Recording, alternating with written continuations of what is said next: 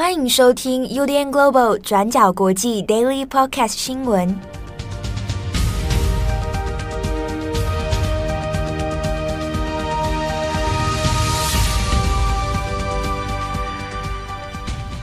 Hello，大家好，欢迎收听 UDN Global 转角国际 Daily Podcast 新闻。我是编辑七号，我是编辑木仪。今天是十二月二十三号，忘记讲年份了，二零二二年。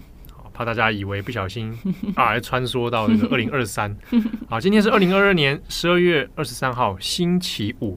这个周末就要迎接圣诞节的假期。没错啊，每到这个时候呢，从感恩节以后啊。在做国际新闻呢，就可以充分感受到西方媒体差不多进入到放假的阶段，对，或者是说年度回顾啦，嗯，好，所以新闻量会开始降低，嗯，所以有时候我们在做新闻，哎，难免会少了一些题材啊。对，不过今年度比较特别，二零二二年其实事情还不少，所以一直到像今天哦，各个外媒还是蛮多事情在陆陆续续更新了。对，好。那因为天气最近也是多变化哦，台北的话就一下子就变得蛮冷的，嗯，所以大家千万不要这个着凉啊，一下子不小心就啊感冒。我们团队不是今天已经有一些人开始有头痛的征兆了吗？啊、真的，呃，我啦，啊、我头超痛啊，头剧痛啊，然后牧羊的身体也是出状况啊，对啊，啊，慧仪好像也是这个突然之间也是身体不适，只有赖云还是非常的勇猛。呃、你怎么知道？说不定他在强忍着痛苦。好，今天这个十二月二十三号，我们先来讲一下美国的冷气团。好，在明天就是圣诞夜了，但是现在大半个美国都处在规模不小的暴风雪当中。美国国家气象局 NWS 有警告说，在十二月二十二号、二十三号还会有一波的炸弹气旋到来。那部分的地区气温会骤降到摄氏负四十六度，甚至最冷会到摄氏负五十七度这么低。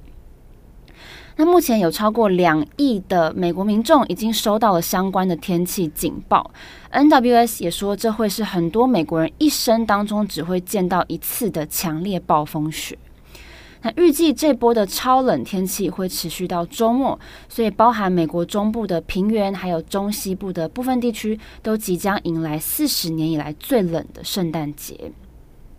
那今年有上百万的美国民众是计划要跨州来跟亲友一起过圣诞节，但是目前他们的状态因为暴风雪难以移动。有超过四千四百个航班被取消，八千四百五十个航班 delay，那也有不少的地区的铁路也是在停摆的状态。那我们看收到这个严冬或是暴风雪天气警报的民众，遍及了美国从东岸到西岸，还有从加拿大的边境一直往南，还有本来应该是温暖天气的美墨边境哦，很多人都收到这样子的警报。那我们刚刚有提到这两天会迎来的炸弹气旋哦，这个炸弹气旋是一个气象术语，英文叫做 bomb cyclone。那虽然炸弹气旋的标准在不同纬度有不一样的定义，但是通常都是在二十四小时之内，大气压力下降到至少二十四毫巴。这个毫巴就是一种气压的测量单位哦，二十四毫巴就是达到了炸弹气旋这样子的定义。那我们看看过去两天的温度，美国西部的 Montana 蒙大拿州，还有南达科他州，还有怀俄明州的温度已经低于摄氏负四十六度了。那另外还有很多地方也出现了打破纪录的最低温度，像是科罗拉多州十二月二十二号就从摄氏六度一路降到了负二十三度。还有怀俄明州的夏安市也打破了一个小时之内最快的降温记录，是在三十分钟之内从六度降到低于负十六度的这个温度。那目前包括华盛顿 DC 特区还有费城在内的这个美国东北部的地区，因为在二十二号那天有下大雨，而且又在一夜之间气温突然骤降，让大水瞬间冻结。所以在风雪之中，很有可能之后会发生洪水的状态，这也是 NWS 警告的部分了。那他们也说，这场暴风雪会威胁到不少美国民众的生命安全。这样子的气温还有可能在五到十分钟之内，让裸露在外的这个皮肤可能会有冻伤的情形，还有强烈的阵风，还有积雪都有可能会危及人命，所以要相当小心。那面对这场暴风雪呢，美国总统拜登有呼吁民众要严阵以待。那目前白宫也已经联系了受影响地区的二十六位州长，那其中也有不少州份也已经进入了紧急状态，或是开设了供暖中心，或是紧急避难所等等。那刚刚提到交通方面呢，目前还是有大量因为航班取消或是 delay 而受困的这些旅客。那现在他们很多人都只能在机场里面慢慢的等，有些人就在考虑，诶，那要不要改搭巴士或是其他的交通工具回到亲友的身边呢？可是他们也会考虑说，一旦移动，都有可能会花上超过二十四小时才可能会抵达目的地，所以很多人现在都陷入两难当中。所以我们可以看到，在疫情发生的这三年之后，终于在今年解封了。可是现在在美国民众的眼前，面临的是这样子呃酷寒的圣诞节哦。不少人好不容易可以看到亲友，可是却因为暴风雪而受阻。所以在这边也要关心在美国的听友们，希望你们都平安。那也记得要注意保暖哦。好，那与此同时呢，其实在日本现在也有。这个大雪的警报哦，好像是在北海道，然后北日本一直到西日本哦靠日本海侧这边，那都有强烈的这个大雪。那我们也知道，在熊本县、鹿儿岛县这边国道啊，也有出现大量塞车，或者是这个车辆无法移动的情况哦。那如果你是在日本的朋友，也要请注意自己的安全。好，那下一则我们来补充一下泽伦斯基。他的访美行程结束以后，那现在呢也已经返回到乌克兰了。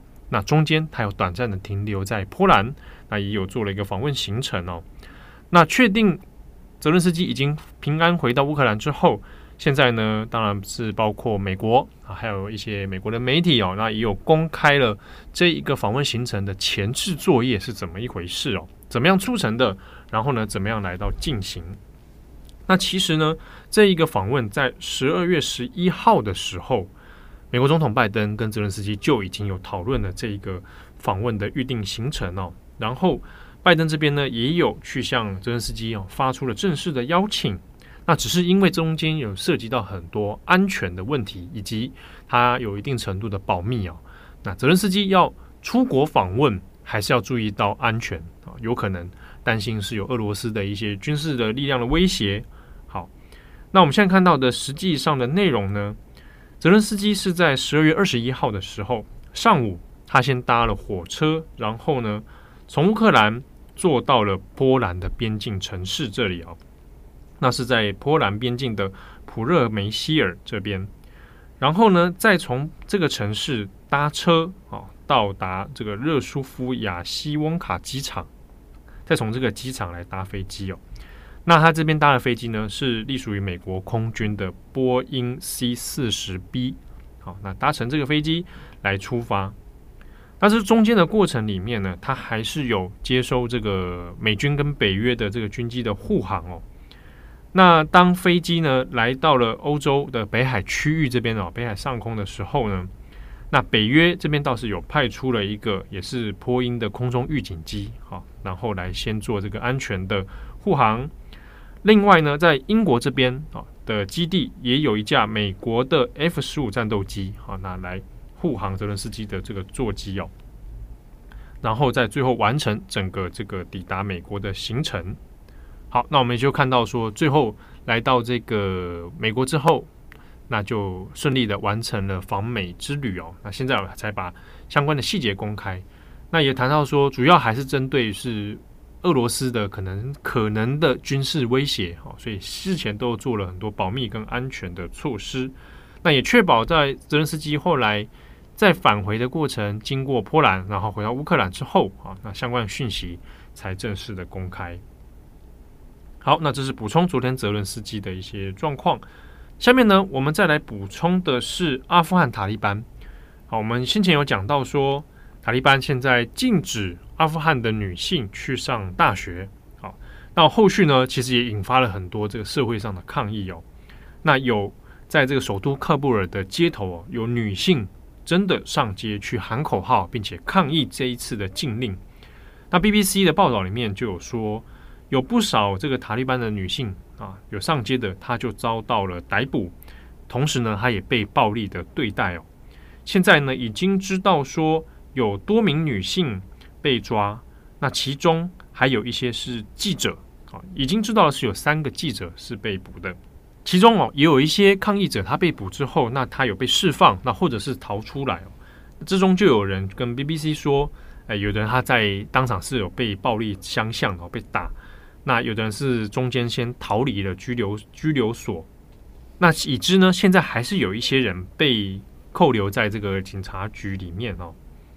那除此之外，除了女性有部分女性上街头去抗议之外呢，在有一些学校、大学，那有一些男性的学者、教授，那也有以辞职的方式来做声援，甚至呢，因为刚好有考试啊，所以有男性的学生也说，那他们拒绝考试啊，那来做一个声援的行动。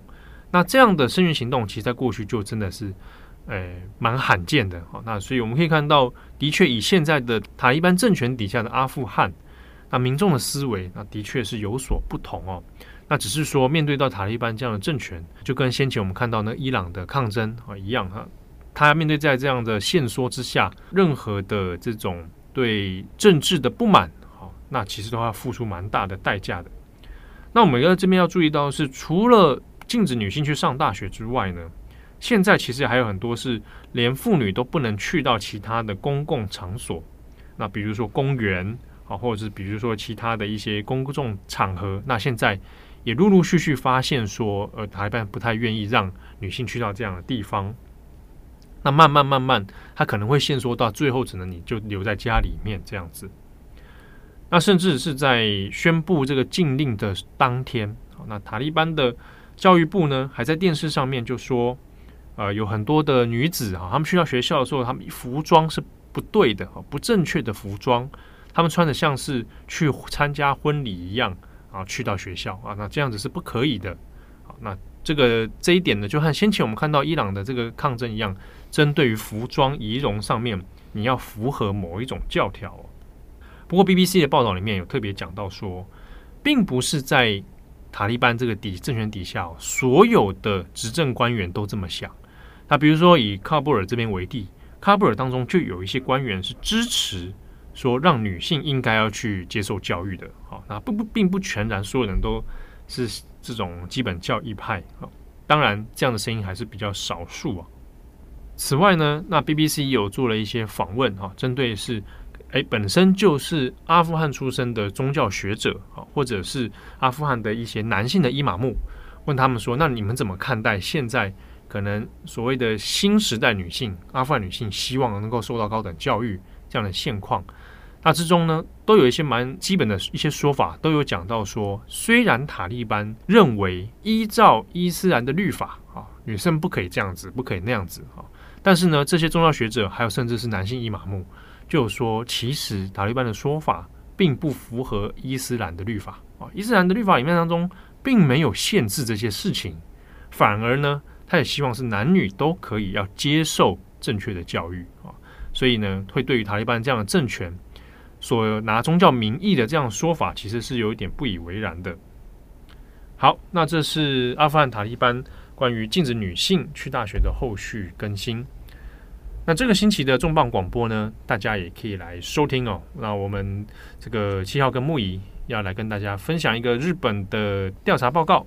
那是关于小学生在这个疫情的冲击之后，他们的生活面临的一些改变之中，有发现可能相对家庭是比较中低收入户的小学生，他们几乎没有课外的活动经验、活动体验。比如说你在下课之后，诶，有没有机会去从事运动啦、哦才艺啦、逛逛博物馆，然后或者是参加什么文艺活动，或者是诸如此类的这种课外的这样的生活体验。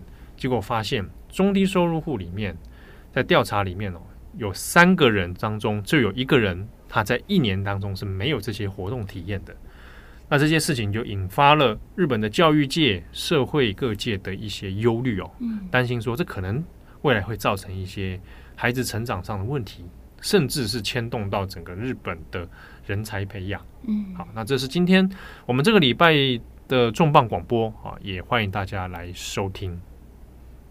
好，那节目的最后，嗯，呃，干嘛？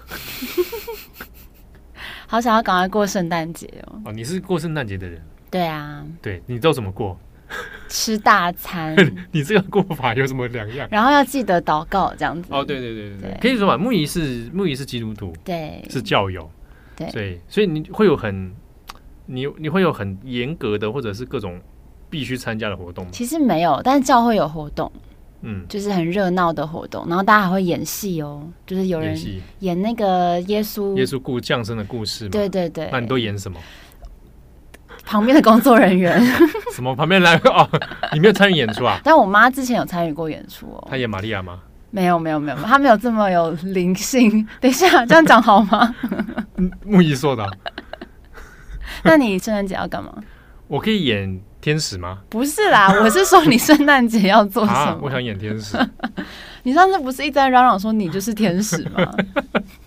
我想演那个报喜的时候的那个天使加百列。哦，哦，加百列，这是很重要的角色哎。对啊，啊，还是不然我演东方三博士啊？也可以啦，带个胡子嘛。编辑七号来重新诠释天使加百列如何来报喜。Daily Podcast，哦，这天使加百列出现。Hello，玛利亚。对，今天是二零二二年啊，没有啊，还没有，还没有公元。不要。今天是公元零年，为什么是零年？因为你儿子还没出生啊。你儿子出生，公元就开始了。今天我还是不要帮你报名。今天是西元零年几月几号？十二月二十四号。二十三吧。二十三号。二十四，二十四，对对对。啊，当然这日期在历史上考据是还有一些讨论啊。对。我们先假定二十四号。嗯。今天是公元零年十二月二十四号。嗯。我是天使加百列，我是编辑七号。